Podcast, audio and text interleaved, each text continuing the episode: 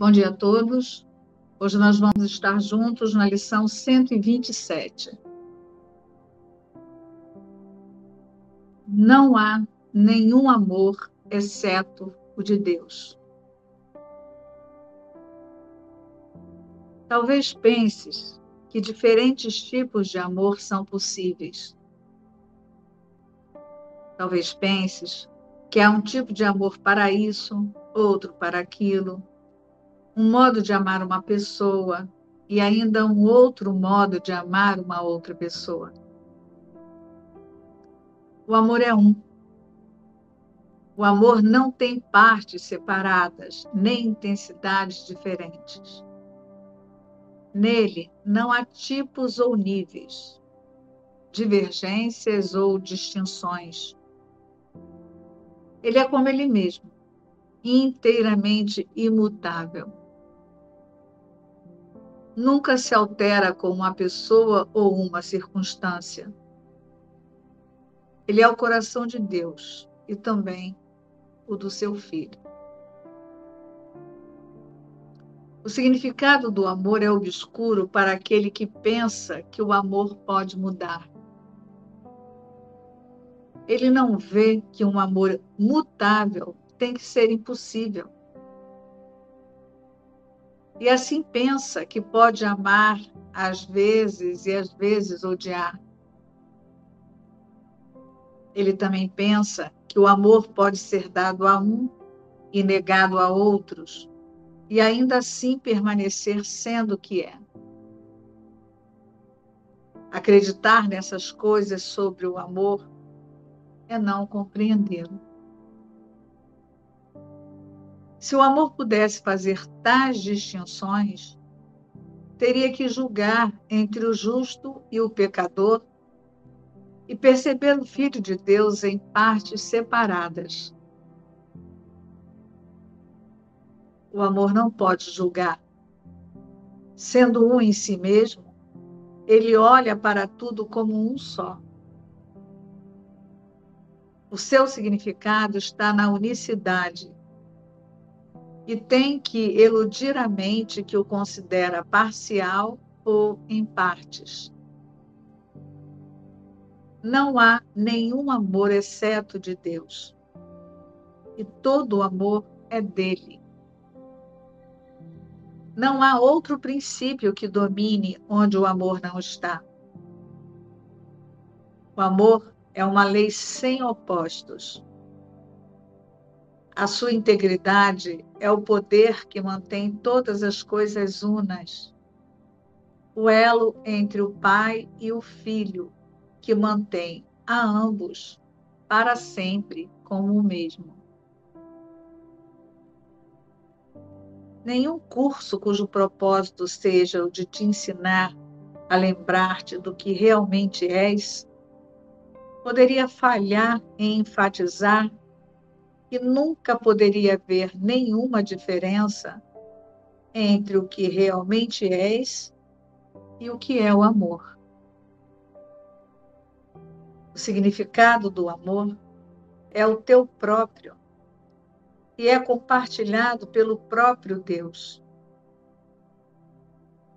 Pois o que tu és é o que ele é. Não há nenhum amor a não ser o de Deus e o que ele é, é tudo o que há. Nenhum limite é imposto a ele, e assim tu também és ilimitado. Nenhuma lei que o mundo obedeça pode ajudar-te a apreender o significado do amor.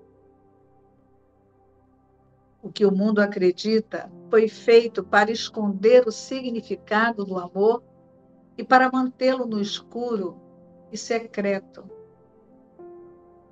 Não há princípio que o mundo defenda que não viole a verdade do que é o amor e também do que tu és. Não busques achar o teu ser dentro desse mundo. O amor não pode ser achado na escuridão e na morte. No entanto, ele é perfeitamente aparente aos olhos que veem e aos ouvidos que ouvem a voz do amor. Hoje, praticamos fazer com que a tua mente seja livre de todas as leis que pensas ter que obedecer, de todos os limites sobre os quais vives e de todas as mudanças que pensas serem parte do destino humano. Hoje, vamos dar o maior passo que esse curso requer no teu avanço em direção à meta que ele estabelece. Hoje, se conseguires o menor vislumbre que seja do que o amor significa, terás percorrido uma distância imensurável e avançado num tempo mais do que se pode contar em anos para a tua liberação. Vamos juntos, então, ficar contentes e dar algum tempo a Deus hoje e compreender que o tempo não pode ser melhor utilizado. Hoje, por duas vezes durante 15 minutos, escapa de todas as leis nas quais acredita agora. Abre a tua mente e descansa. O mundo que parece manter-te aprisionado não pode prender todo aquele que não lhe dá valor. Retira todo o valor que tem, tens dado às suas parcas oferendas e as suas dádivas sem sentido e deixe que a dádiva de Deus substitua a todas. Chama pelo teu Pai, certo de que a sua voz responderá. Ele próprio prometeu isso. E ele próprio depositará uma centelha de verdade no interior da tua mente toda vez que desistires de uma crença falsa, de uma ilusão escura a respeito da tua própria realidade e do que o amor significa. Ele brilhará hoje através dos teus pensamentos vãos e ajudar-te-á a compreender a verdade do amor com amorosa gentileza, ele habitará contigo à medida em que permitires que a sua voz ensine o significado do amor à tua mente limpa e aberta. E ele abençoará a lição com seu amor. Hoje, a legião dos futuros anos de espera pela salvação desaparece diante da intemporalidade do que aprendes. Vamos dar graças hoje, pois estarmos sendo poupados de um futuro como o passado. Hoje, deixamos o passado para trás, para nunca mais ser lembrado. E erguemos olhos para um presente diferente no qual desponta um futuro diverso do passado em todos os aspectos. Na infância, o mundo é recém-nascido.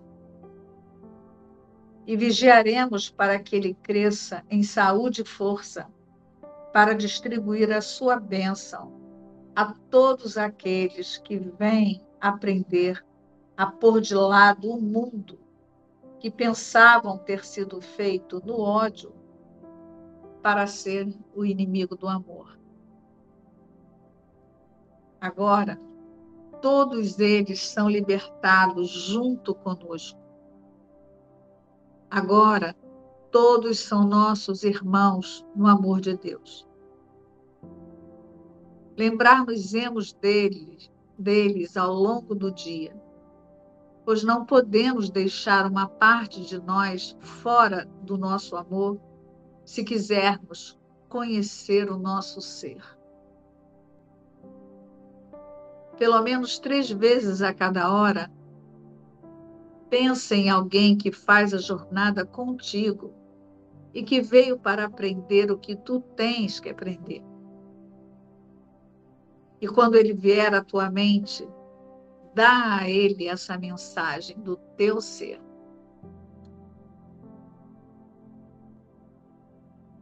Eu te abençoo, irmão, com o amor de Deus que eu quero compartilhar contigo.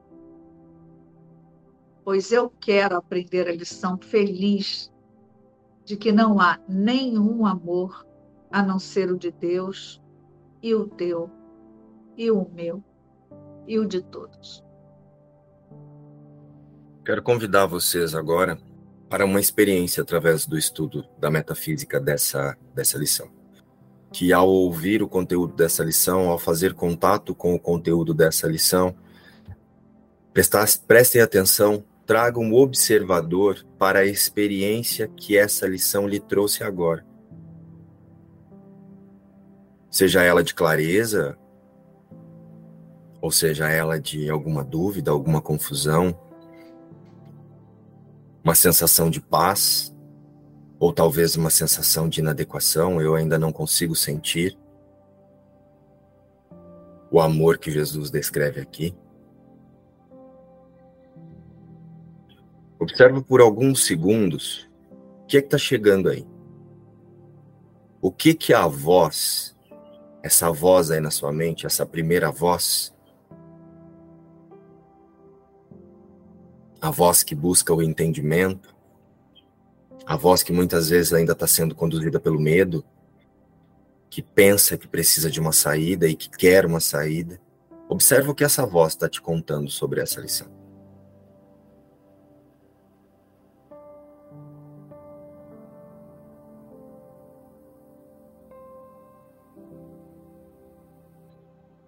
Observa também a resposta dessa voz essa voz muitas vezes ela já começa a fazer links dizendo ah, então eu preciso fazer isso, fazer aquilo, no momento de prática eu vou fazer isso aqui.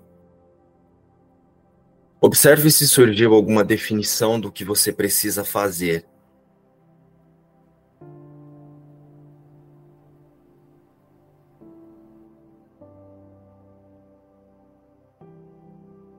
Observa se veio uma sensação de Eu preciso fazer alguma coisa com isso.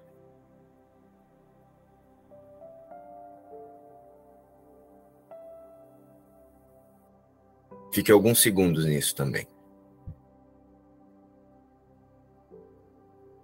Observa se tem alguma ansiedade, insegurança, euforia.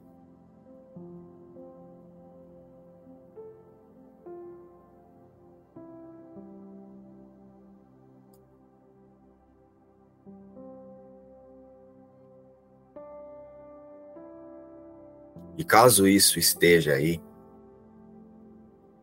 seja qualquer definição que essa voz te trouxe, essa primeira voz, porque é com essa primeira voz que nós escutamos. Nós estamos habituados a escutar com a voz das nossas crenças. Seja qualquer definição que ela tenha tra trazido, lembre-se que isso é só uma forma de pensar.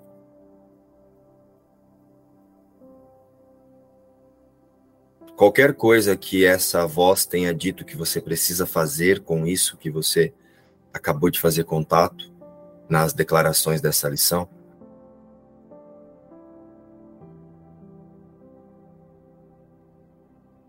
peça agora junto comigo para que o Espírito Santo conduza a nossa consciência para a certeza do amor de Deus. Onde somos e estamos, e não há nada a ser feito.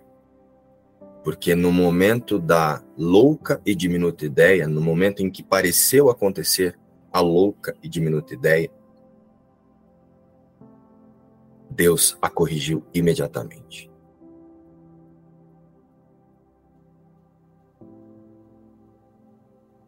tudo que precisava ser feito para o Filho de Deus já foi feito por Deus. Porque não há nenhum amor, exceto o amor de Deus. E nesse lugar não há brechas. Então hoje juntos nós pedimos para que o Espírito Santo ensine a nós, os separados, no efeito da louca e diminuta ideia, que já foi corrigida por Deus, a aceitar que nós só precisamos aceitar que não há nenhum amor exceto o amor de Deus. Não há nenhuma correção a fazer, nenhuma mudança a ser praticada, nenhum milagre a ser conquistado.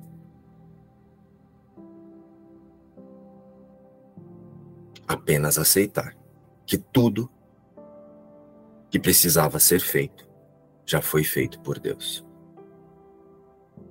E então, através do nosso perdão, descansando nessa certeza, o Espírito Santo completa o caminho.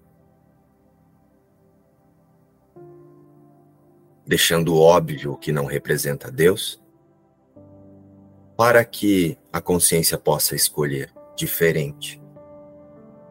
Mas não buscar o amor de Deus, mas descansar que na unidade do Espírito Santo já é o amor de Deus. Jesus ele traz isso para nós quando ele diz aqui: Escapa de todas as leis nas quais acreditas agora. Abre a tua mente e descansa. O mundo que parece manter-te prisioneiro não pode prender todo aquele que não lhe dá valor. Retira todo o valor que tens dado as suas parcas oferendas e as suas dádivas sem sentido. E deixa que a dádiva de Deus substitua a todas. Chama pelo teu pai, certo de que a sua voz responderá. Ele próprio prometeu isso.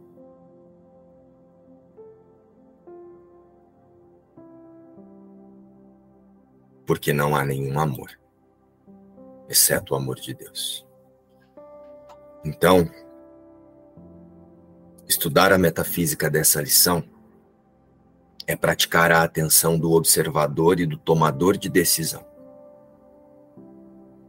É sentir que novamente somos conduzidos a não equivocar-se da nossa única realidade.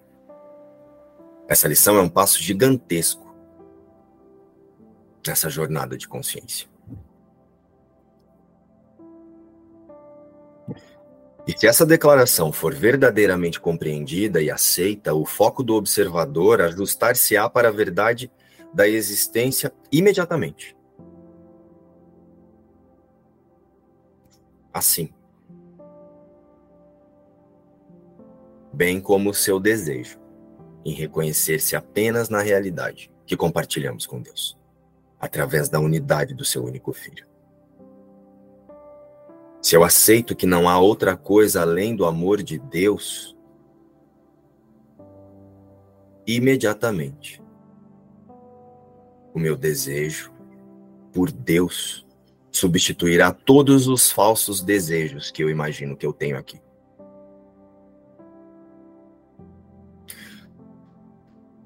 Então, a partir do desejo dos separados ajustados para o auto reconhecimento do Cristo, para reconhecer-se Cristo, o tomador de decisão usará tudo como ferramenta de perdão. Não há mais equívocos. A oração passa a ser Espírito Santo, permita que eu não me equivoque diante dos meus irmãos.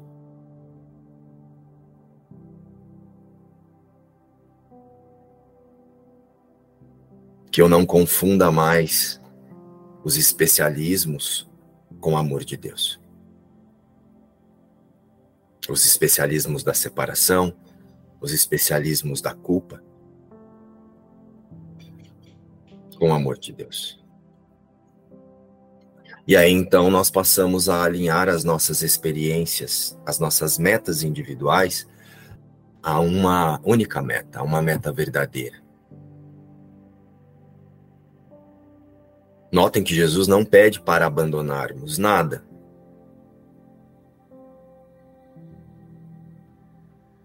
Despertar no amor de Deus não é abandonar as minhas relações, as experiências no mundo e, e muito menos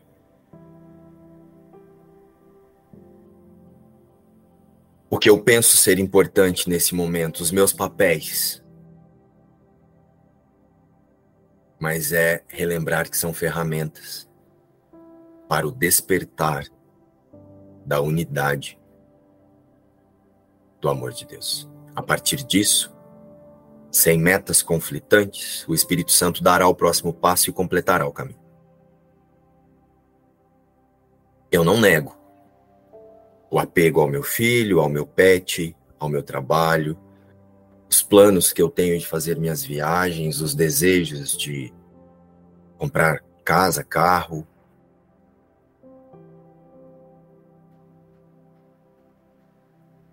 Mas eu não me confundo mais. com o amor ilusório, com a sensação ilusória de completude que eu imagino que isso vai me trazer.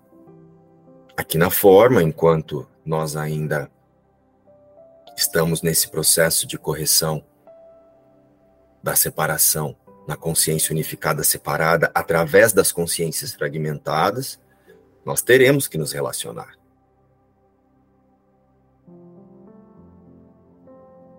É por isso que aos separados não é pedido que negue os seus desejos, vontades e tendências, mas que use o discernimento de que eu permaneço como Deus criou o seu único filho, com todos que expressam a vida no mundo. E assim nos unimos com todos no verdadeiro amor. A nós, as consciências fragmentadas, só é pedido que reconheça o falso como irreal. Não há nenhum amor exceto o de Deus. Não há outra realidade além da que o Pai, ao estender-se em perfeição e totalidade, ofereceu ao Cristo.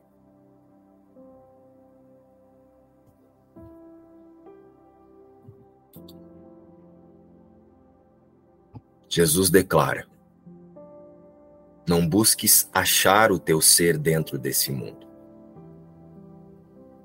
O amor não pode ser achado na escuridão e na morte. No entanto, ele é perfeitamente aparente aos olhos que veem e aos ouvidos que ouvem a voz do amor. E a voz do amor aqui está com letra maiúscula, que é a voz de Deus. Hoje, praticamos fazer com que a tua mente seja livre de todas as leis que pensas ter que obedecer, de todos os limites sob os quais vives e de todas as mudanças que pensas serem parte do destino humano. Hoje vamos dar o maior passo que esse curso requer no teu avanço em direção à meta que ele estabelece. Quando Jesus traz aqui quando ele declara para ouvirmos a voz do amor e ele coloca com letra maiúscula, a voz do amor é a imutabilidade. O que Deus criou perfeito não mudou, não se fragmentou em 8 bilhões de consciência. Nós não estamos em uma jornada para relembrar que vamos iluminar. Nós não estamos em uma jornada de, de iluminação. Nós não estamos em uma jornada para nos tornarmos o Cristo. O Espírito Santo nos convida a cada instante a despertar para a certeza que nunca deixamos em unidade de ser Cristo. E não somos nós. Cristo não está no mundo. Cristo não se fragmentou. Cristo não veio ao mundo. Cristo não é você. Cristo não sou eu. Cristo permanece como Deus o criou. Os separados são consciências que surgiram a partir do efeito da louca e diminuta ideia e, confundidos da sua origem, imaginam que a sua origem é a separação, é o ego. E o Espírito Santo está nos lembrando que a nossa origem é Cristo, é Deus.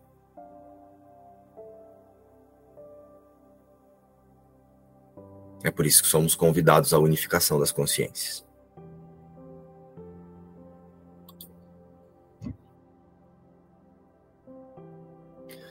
E para tanto, Jesus hoje nos leva ao contraste.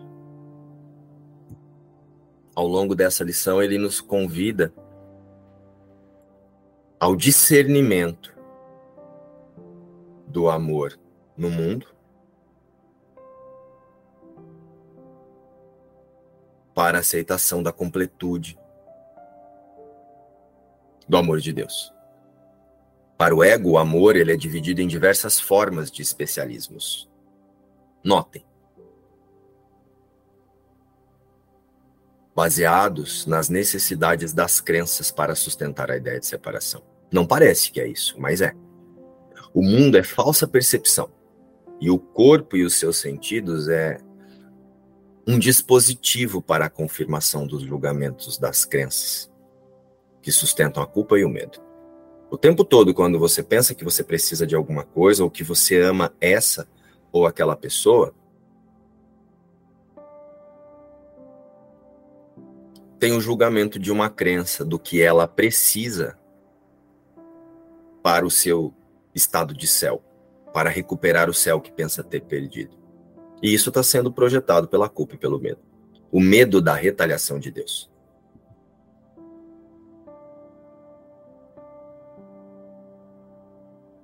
E nós podemos perceber isso porque nós estamos sempre numa sensação basal de alerta.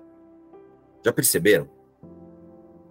Na, na, no sistema de pensamento humano, na consciência que se imagina humana, tem sempre uma sensação de alerta, como se algo fosse sempre mudar ou pudesse acontecer a qualquer momento sem o nosso controle. E é por isso que nós estamos, estamos sempre nessa sensação de antecipar guardar dinheiro, educar bem os filhos, tocar comida. Parece que não é, mas é. É essa sensação de alerta, é a sensação basal da falta. Devido à crença de separação, nós vamos sempre analisar, comparar, desconfiar, organizar, antecipar e questionar os motivos dos outros. Nós estamos sempre questionando os nossos motivos e os dos outros. E aí nós questionamos os nossos motivos e projetamos sobre os outros. E aí nós chamamos isso de amor. Essa expressão vem da consciência equivocada da sua realidade sempre alerta para as barganhas que precisa fazer pelo amor que pensa ter perdido. O amor no mundo é troca. É uma consciência buscando satisfazer as suas vontades, as vontades das suas crenças, usando como meta outras consciências, com outras crenças, para ter a impressão e a sensação de completude que pensa ter perdido do céu. O ego, ele confunde hedonismo, o prazer através do corpo, com amor, com paz, alegria. E assim, ilusoriamente, se sente seguro. Vocês sabem o que é hedonismo? Modo de vida inspirado no ou evocativo do hedonismo, dedicação ao prazer como estilo de vida. Perfeito. Isso é o hedonismo. Percebe que nós vivemos assim? Conseguem sentir? Que a, que a experiência humana é praticamente assim? O ego confunde o hedonismo com amor, paz e alegria. E aí, ilusoriamente, sente-se seguro. E pelo amor no mundo não ser real, não é eterno, né? O amor no mundo ele não é eterno. Você pode perceber que ele nasce, cresce e morre do conflito e de vontades hedonistas.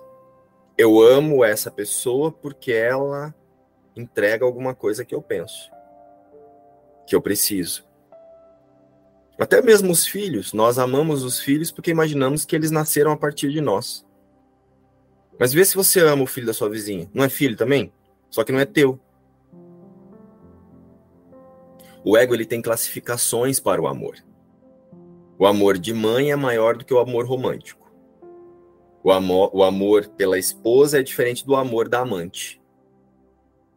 A amante serve para uma outra coisa.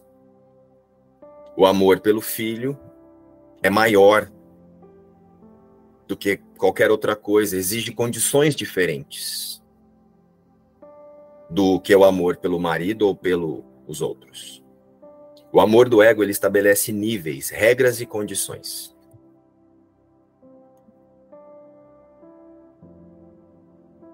E é assim que o pensamento de separação conduz as consciências num estado de busca de uma meta para outra, buscando a satisfação na esperança da completeza do céu, em ciclos intermináveis. Ciclos intermináveis de ansiedade, insegurança, angústia e euforia. E essa sensação, aqui na forma dar, nós damos a ela o nome de paixão. Nossa, eu sou apaixonado pelo meu trabalho. É insegurança, angústia e euforia ansiedade, insegurança, angústia e euforia. Nós chamamos de paixão. Estou apaixonado por esse boy, por essa menina. Presta atenção que quando você se apaixona por alguém, não tem uma ansiedade, aí tem uma insegurança. Ai meu Deus, será que vai rolar? Daí essa insegurança gera uma angústia, você fica esperando o retorno da pessoa, aí a pessoa te procura dar uma euforia. Nossa, que legal, ele me quer ou ela me quer. É assim que nós sentimos diante de cada desafio, prestem atenção. Não há nenhum amor exceto de Deus. No mundo, o que aprendemos como amor são alianças baseadas na satisfação do indivíduo. Desejos de crenças confirmados por corpos. Não há outro amor, não há nenhum amor exceto o de Deus. Então, se não há nenhum amor exceto o de Deus, vamos refletir aqui. Vamos trazer uma reflexão. Nós aqui no mundo acreditamos que o amor pode ser conquistado no mundo através de coisas, pessoas ou de alguma forma específica. Então, quem é você nesse fluxo? O doador ou o recebedor do amor? O amor surge a partir de você ou para você? Preste atenção como não faz sentido o amor no mundo. Como o amor no mundo é falta.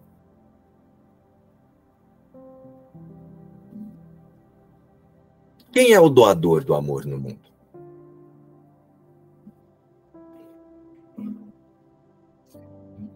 a ilusão, a separação.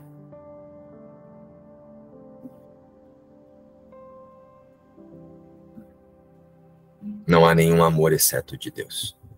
Deus é a única fonte da vida. Onde todos os atributos para o seu filho permanecem imutáveis. Deus é. Não há nenhum amor exceto de Deus. O amor do céu é totalidade e é experienciado na confiança da imutabilidade da criação de Deus. Deus, em sua maior expressão de amor, ele criou seu filho à sua imagem e semelhança e, portanto, ele não pode ser mudado, corrompido ou fragmentado. Só a imutabilidade do amor define o amor. O amor de Deus é imutável, imperecível, não exige condições. Porque o amor de Deus não oferece nenhuma outra experiência além da completude entre o pai e o filho.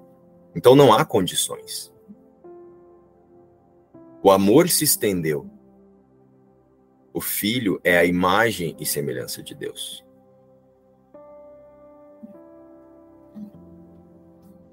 No céu não se aprende o amor, não recebe-se ou ganha-se o amor. O filho é o amor. Essa é a natureza da criação. Então, não há nenhum amor exceto de Deus. É por isso que para Deus o filho não é reconhecido fora do céu. Deus não comunica-se. Deus não se comunica com os separados. Somente através do Espírito Santo nós mantemos o elo com Deus. Deus comunica-se com Cristo, e não conhece nada além da totalidade, nada além do amor. Deus não sabe do filho separado em fragmentos. E também é por isso que não podemos partilhar o amor do céu entre os separados. O amor do céu, tipo, com meu filho, com a minha mãe, com a minha avó, com a minha família, com meu amigo. O amor do céu, ele só é experienciado na unidade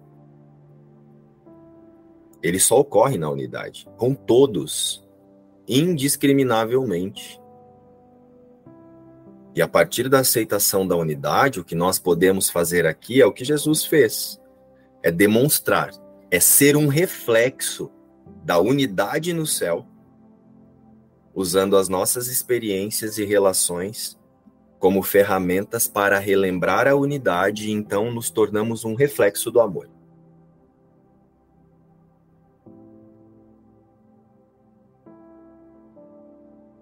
Mas não, é, não precisamos negar as nossas relações, como eu já havia dito. Mas eu as utilizo como símbolo do amor real à unidade. Na separação, nós confundimos o ataque e a impecabilidade do Filho de Deus com amor.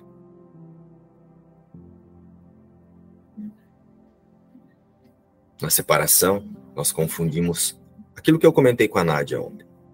Na separação, nós confundimos como amor o ataque que fazemos à impecabilidade do Filho de Deus. Quando eu digo que amo o meu filho e não a minha vizinha, isso é ataque à imutabilidade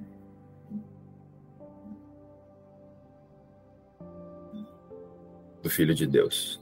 Não há nenhum amor exceto o de Deus a, a minha mãe, ela escreve livros, sabe, evangélico, e um dos livros dela, ela especifica o amor, os quatro tipos de amor na Bíblia. Então tem amor entre família, amor entre amigos, amor entre relacionamento, que é o eros, e o amor incondicional, que chama amor ágape, que é de Deus para o, os, o, né, os humanos, deve ser, não sei. Mas ele classifica mesmo. Então, assim, eu estava pensando aqui, então, entre, por exemplo, você falou, entre o meu vizinho, não tem, então, porque não está aqui na lista. Então, eu... tem alguns que não tem.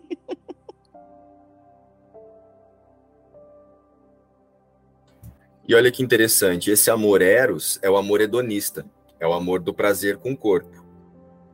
Mas você percebe que todos os outros, todas as outras formas de amor também são hedonistas, elas trazem prazer para o corpo. Ou quando você abraça sua filha, você não sente prazer?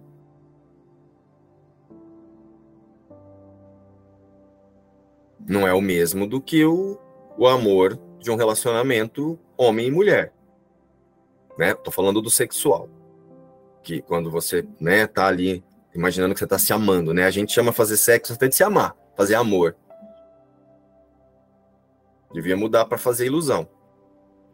Que depois nasce até uma outra ilusão se você não se cuidar. Sai ali uma ilusãozinha disso. Mas olha como tudo é o amor hedonista. Então, Kétia, não há outro amor.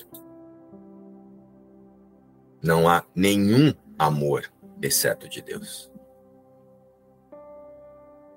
Aceitar essa declaração é e a verdade contida nela é a constatação da diferença decisiva para o discernimento entre a realidade e a ilusão. Prestem atenção nisso, ó. Não sei se vou conseguir falar novamente exatamente da mesma forma, mas aceitar essa declaração que não há nenhum outro amor exceto o amor de Deus e a realidade que está contida nela, a verdade que está contida nela, é a constatação da diferença. É aceitar a prática do discernimento entre o que é realidade e o que é ilusão, entre o que é verdade e o que é mentira. É aceitar a expiação. E aceitar a expiação é aceitar ser um reflexo do amor do céu para os separados, unindo a todos em uma única realidade. Então não há nenhum amor exceto de Deus, e Jesus nos convida a praticar. Eu te abençoo, irmão, com o amor de Deus, que eu quero compartilhar contigo.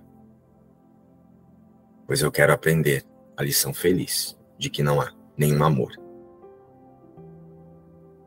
a não ser o de Deus, e o teu, e o meu, e o de todos. Não existe amor no mundo que não seja hedonista, né?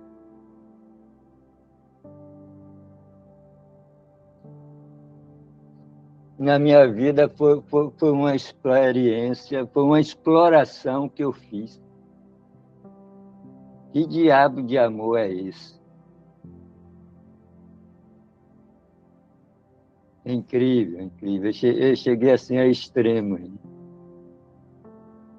Eu, tinha uma, eu tive uma namorada que ela, uma vez por mês, ela recebia um casal, marido e mulher, e iam para o motel. E ela dizia, olha, vou cobrar os dois, e não vai ser barato. E ela fazia sexo com o cara e a mulher ficava olhando. no primeiro, ela me dizia, primeiro ela ficava desconfiada, olhava assim pelo canto dos olhos, depois ela ela levava a palavra cruzada.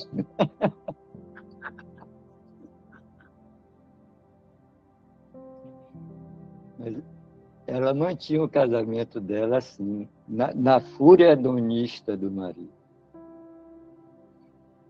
E essas pessoas são, são terapeutas, viu? São terapeutas. E né, nessa exploração são as pessoas assim certas para você explorar o que é o amor hedonista. Eu tinha também, uma vez, eu me lembro que, que minha mãe ficou invocada. Né? Eu estava na casa dela, aí eu disse, minha mãe, eu vou passar o fim de semana fora. Aí saí com a mochila, né? Daí, com meia hora, eu voltei. Eu digo, oh. aí ela disse, ô, oh, você não ia passar o fim de semana fora? Ela disse, ah. Aí eu disse, ah, o marido de minha namorada não deixou, não. Que negócio é esse de marido de minha namorada? Eu também não, não sei se eu, se eu, contei uma vez que, que eu fui no, no, num templo na Índia, um indiano me levou, o cara falava português, uma figuraça. Me levou num templo desses de Kama Sutra, né? E chegamos lá, o templo era uma pirâmide cheia de estátuas de posições de sexos, né? onde você ficava fora do, do templo e arrodeando ele e tinha os bancos que você sentava e ficava olhando, ficava olhando. Aí ele depois disse, agora vamos entrar, se prepare. Quando entramos no templo, não tinha nada dentro tinha uma estatuazinha de Krishna com, com, com algum, alguns incensos, umas velas, umas lamparinas, umas coisas assim. Nada. Ele comercial. O amor hedonista por dentro é isso. Nada. Aí, no final da história, eu fechei minha barguilha e fui embora. Esse é o amor, Adonis. Eu senti assim que, que nós poderemos experienciar esse amor verdadeiro na unidade. Na unidade. Mas não, não aqui. É bem profundo, né? Fora do espaço-tempo. É, nos unindo na mente, né? Porque muitas vezes a gente quer, na maioria das vezes, nós queremos e, e acreditamos que o amor é, é mesmo nas coisas, no, no, no corpo, nas atitudes, né? Mas não é. Esse amor de Deus, nós só vamos experienciar na unidade, reconhecendo que nós somos essa unidade também, que nós somos esse amor, que nós so, já somos, que nós não precisamos é buscar esse amor, porque é uma busca, né? A gente fica buscando o amor nas coisas, nas pessoas, e é só nesse reconhecimento que a gente vai encontrar. Conhecer que nós também somos esse amor, que nós somos o Cristo, o Filho de Deus, mas não aqui no mundo, né? Não aqui nesse mundo de ilusões, de percepções, né? E é entregar mesmo tudo ao Espírito Santo. E me veio assim também uma coisa que você falou, que eu posso encontrar esse amor também, veio para mim, na minha devoção. Eu vou encontrar esse amor na devoção, onde não só é, a segurança, mas a honestidade reside. Não só é a verdade, né? Reside. É nesse amor. Então, Márcio, eu trabalho na escola e esses eu, e lá agora tem a mediadores de conflitos que media os conflitos é, dos funcionários, né? E a diretora com as pessoas escolheram três e eu fui uma delas, escolher ser mediadora de conflitos. Já há algum tempo, já há alguns anos eu sou. E e, e muitas vezes eu fui mediadora de conflitos e eu sempre fui muito boazinha, queria não sei o quê, né? Não queria magoar ninguém. E, esse, e essa semana ela me chamou. E aí, chamou, não, não chamou eu, chamou a outra. E a outra perguntou assim, era com a diretora e com outra moça, outra professora. Aí ela perguntou, eu não quero que seja essa, eu prefiro a, a, a Ná. Eu prefiro a Ná, ela vai trazer luz desse jeito. E aí, quando eu, eu, eu cheguei lá, eu pedi para o Espírito Santo que me conduzisse. E eu, eu, eu coloquei a verdade. Eu, eu falei, olha, vocês duas têm que se perdoarem, as duas estão erradas, não quis, sabe? É, é, fazer aquela, aquela coisa linda de trazer a luz, não. E eu coloquei os pontos que elas estavam errando. E falei na honestidade, eu estou falando aqui na honestidade. E foi muito lindo de ver as duas choraram. Falaram, nossa, Ana, eu me reconheci mesmo.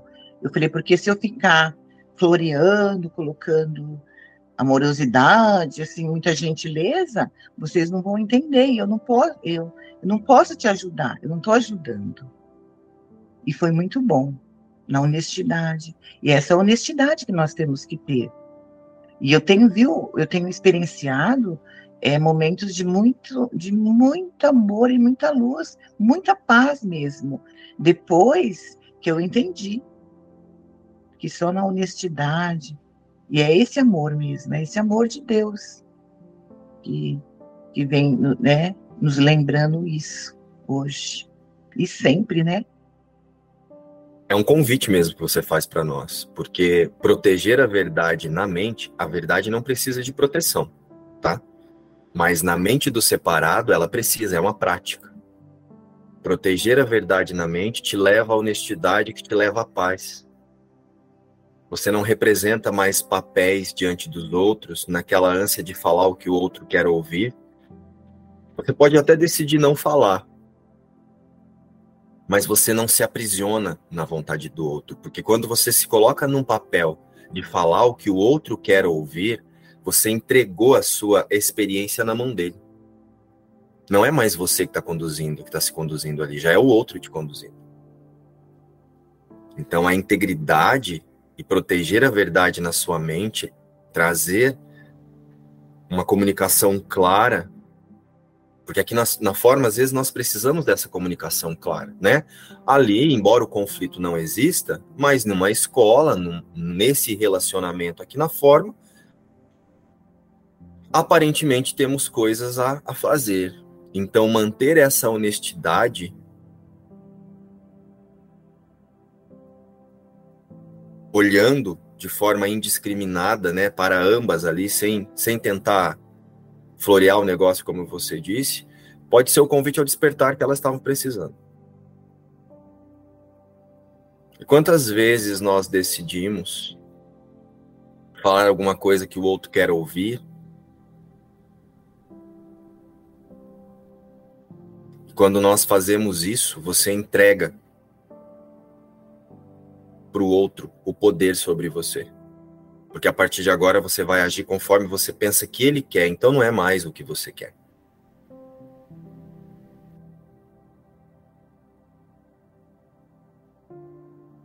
É bem importante entender isso. Até mesmo numa situação dessa, Nasa. Se você chega ali e fica preocupada com o que elas vão pensar de você, e você tenta entregar o que elas querem ouvir, elas assumiram o controle em relação a você quanto você tem entregue o seu poder de decisão para o outro? Eu já entreguei mais do que hoje. Bem mais. Ontem mesmo, é, de manhã aqui, né? A menina que faz minha faxina não vê que adoeceu. Aí minha filha fazendo uma coisa, é, olhando o celular, a outra estava lá, e meu marido também. Aí eu botei a roupa para lavar e eu disse. Eu digo, sabe, não vou fazer mais nada, vou ler. Aí peguei meu livro, foi ler, pronto, ficou aí. Em outros tempos eu ia fazer tudo sozinha. Aí de tarde fui caminhar com minhas duas filhas. Aí quando eu cheguei, me sentei, a gente estava assistindo o filme. Aí ele disse: e os pratos? Aí eu digo: que prato? Ele já tinha lavado, né? Aí eu digo, eu quero saber de prato, não. Ele disse, eu tô vendo mesmo. Se fosse só de prato, tava bom. Aí, deixa assim. Então, o meu poder de decisão não está entregue mais para ninguém. Se ela vai lá e faz um show e fica, ah, é porque vocês não me ajudam, olha como eu sou uma escrava, pronto, entregou o poder. Chegou, Gerlane, com força. Já fiz isso também. Já fiz esse papel, mas já fiz os dois. Mas é muito interessante, viu? Isso é muito forte essa pergunta. O quanto a gente tem entregado nosso poder de decisão para o outro. Essa colocação também da NASA, muito linda mesmo. É trazer né, para aqui, para as experiências que, enquanto pensamos estar vivendo, a gente pode fazer de uma forma muito lúcida muito honesta. Né? Isso é, é, o que é esperado. Né? Mas muito legal, muito legal essa, essa experiência. O curso em milagres envolve tudo, tudo o dia todo. É você estar tá trazendo as coisas sempre para a unidade, como a unidade fosse assim um ponto de equilíbrio. E você tenta até dentro de seu hedonismo, trazer esse equilíbrio. Eu tive essa experiência ontem. Eu estava aqui, tinha, tinha almoço, tinha jantar, tinha tudo. Eu digo, mas não tem nem sobremesa, nem café da manhã. Aí eu inventei. Fiz um pão de. Um, um pão desse que você faz em frigideira, uma frigideira grande um pão de, de floco de milho, de um lado do, do pão eu botei só queijo Eu esse vai ser para café da manhã. E do outro lado eu botei cheio de goiabada. Saiu ótimo, rapaz. Eu digo, pronto, dia agora está perfeito dentro de mim, hedonista. Então você sempre está dando um jeito assim nas coisas. Mas Isso o, que eu... o curso em milagres Desculpa, envolve. Eu quero dizer que o curso em milagres envolve o seu dia. É tipo assim, agora eu tenho mais tempo para não ter tempo. O trivial está resolvido. No próprio decorrer do percurso, Jesus ensina a gente a fazer muitas meditações, né? Ele não cita pala a palavra meditação, mas ele convida, fecha os olhos, faça com os olhos abertos, faça com os olhos fechados. E aí a gente vai fazendo aquela mentalização, né? Buscar manter aquele único pensamento na mente. É, a gente vai acessando experiências de bem-estar, porque a mente está se alinhando com a vontade de Deus. Isso vai trazendo uma experiência de leveza e de quietude. O que, que acontece? A mente passa, a mente que está acostumada a associar tudo com o passado e com a forma, ela passa a associar a quietude a uma atitude. Então, quando eu estou com o olho fechado, a mente faz essa associação. E aí, muitas vezes, a gente fica nessa repetição. Por isso que é muito importante isso que você tem falado nos últimos dias, que a gente vai ter que ir além de tudo tem que ir além da forma, tem que ir além do livro, tem que ir além da lição, tem que ir além do mundo, tem que ir além de tudo, porque senão não vai adiantar. A mente vai ficar trazendo tudo para a forma de novo. E eu tenho praticado muito esse sentir mesmo, né? Que é uma coisa que a gente falou bastante ontem, que é sair do esforço, sair do sacrifício. E para mim hoje eles são tudo que foi falado assim sobre discernimento, né? É, me lembrou muito aquela oração de São Francisco, sabe? Que é que eu tenha forças para mudar aquilo que eu posso. Como que é? É forças para mudar o que eu posso, resiliência para para aceitar e discernimento para saber a diferença de uma coisa de, da outra, né? E, e eu tenho praticado muito esse descanso mesmo, sabe? De aceitar. Aceitar o, o, que está vindo e mudar aquilo que eu consigo, o que eu não consigo mudar, tá tudo certo. E praticar, né? Praticar, tá, tá nesse orar e vigiar o tempo inteiro.